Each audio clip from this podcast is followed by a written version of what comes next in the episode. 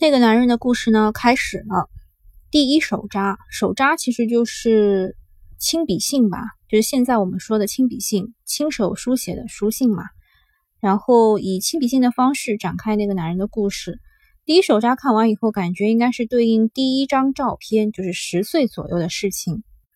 感觉呢，那个男人不太喜欢有实用性的东西，出自实际需求的实用品，他都不是很感兴趣。还有呢，他不懂得什么叫饿，觉得呢为饿而吃是非常痛苦的事情，视用餐为受罪。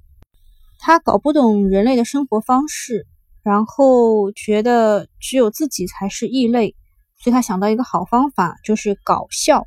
他可以让任何人都哈哈大笑，但是呢，他的内心戏是非常足的。他被大家呢都认为是一个比较淘气的孩子。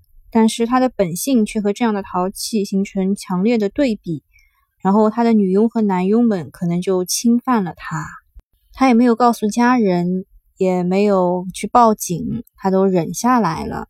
这是为什么呢？他说，并非因为我不信任人类，也不是因为我信奉基督教义，而是因为人们对于名叫叶藏的我，仅仅合上了信任的外壳。就连我的父母也时常展现出令我百思不得其解的一面，所以呢，他散发着孤独的气味，被许多女性凭借本能就嗅出来了。嗯，接下去可能会讲他是一个怎么样的秘密情人吧。